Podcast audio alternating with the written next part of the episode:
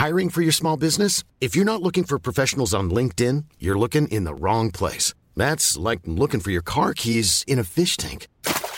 LinkedIn helps you hire professionals you can't find anywhere else, even those who aren't actively searching for a new job but might be open to the perfect role. In a given month, over 70% of LinkedIn users don't even visit other leading job sites. So start looking in the right place. With LinkedIn, you can hire professionals like a professional. Post your free job on linkedin.com slash people today.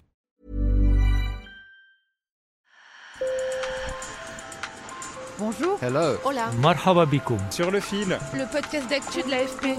des nouvelles choisies pour vous sur notre fil info. Aux États-Unis, les Amérindiens n'ont été reconnus comme citoyens qu'en 1924 et ils n'ont obtenu le droit de vote effectif dans tous les États qu'à la fin des années 50. Leur taux de participation reste très faible. L'association Rock the Native Vote encourage la communauté amérindienne à s'impliquer et à se rendre aux urnes, car leur vote peut être décisif.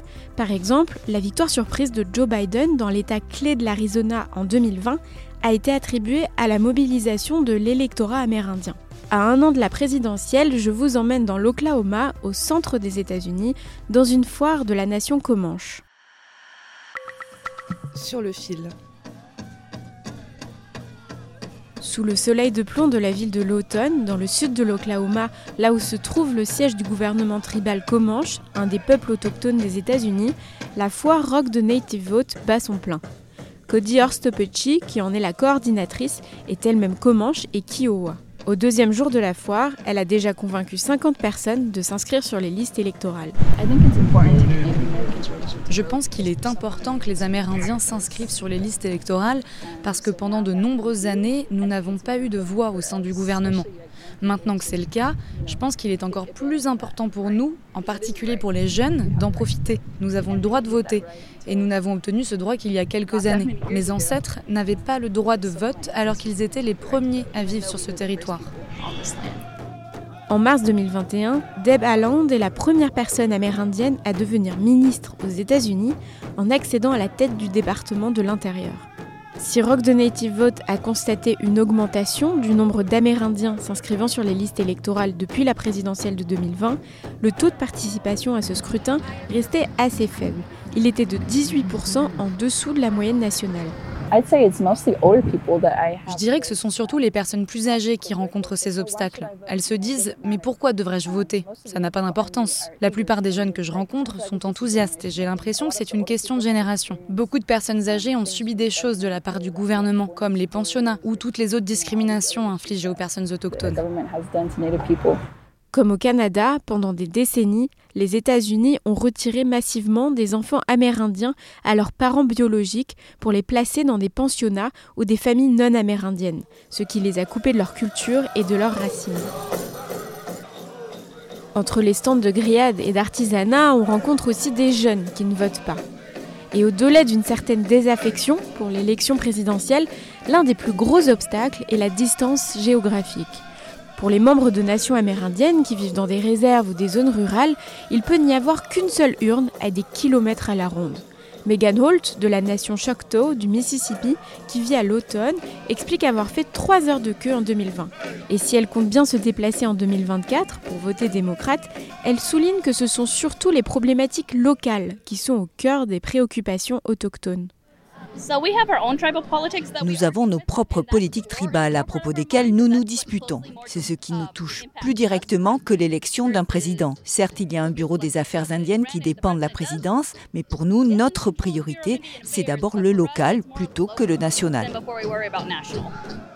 Les tribus amérindiennes disposent en effet d'un statut à part dans le droit américain, avec des compétences et des autorités propres. Mais alors pour qui votent les autochtones? Même si la balance penche plutôt vers les démocrates, leur vote n'est pas uniforme. Marc Lessoy est entrepreneur, il fait partie des nations Comanche et Shawnee. Je pense que chacun devrait voter en son âme et conscience et laisser les choses se faire. Les électeurs amérindiens votent généralement à gauche. Moi, j'ai tendance à voter au centre, mais j'ai été chef d'entreprise. J'ai plusieurs diplômes, même si je suis amérindien. Donc nous voyons pas tous les choses pareilles. Les tribus qui sont très dynamiques sur le plan commercial peuvent être très conservatrices. D'autres peuvent être très axées sur le social. Tout dépend des besoins de la tribu. Nous sommes 39 tribus ici. Nous avons des besoins économiques différents, donc chacune sera différente de l'autre. Dans certains États, le vote des électeurs amérindiens peut faire pencher la balance pour un camp ou l'autre, comme le rappelle Cody Orstopechi, coordinatrice de Rock the Native Vote. En Arizona, la nation Navarro est sortie voter et a transformé cet État en un État plus démocrate. Si vous regardez la carte de la réserve de la nation Navarro, elle est toute bleue, à l'image du Parti démocrate. Nous avons 39 nations amérindiennes en Oklahoma, ce qui est plus qu'en Arizona. Donc je pense que nous pouvons faire la même chose ici si nous nous y mettons vraiment. Les États-Unis comptent officiellement 6,8 millions d'Américains natifs ou autochtones, soit environ 2% de la population. En 2020, 44% des Amérindiens en âge de voter n'étaient pas inscrits sur les listes électorales. C'est la fin de cet épisode, merci de l'avoir écouté. Merci à mes collègues Archana Tiagarajan et Daxia Rojas. Je suis Berfine Topal. Sur le fil revient la semaine prochaine. Bon week-end!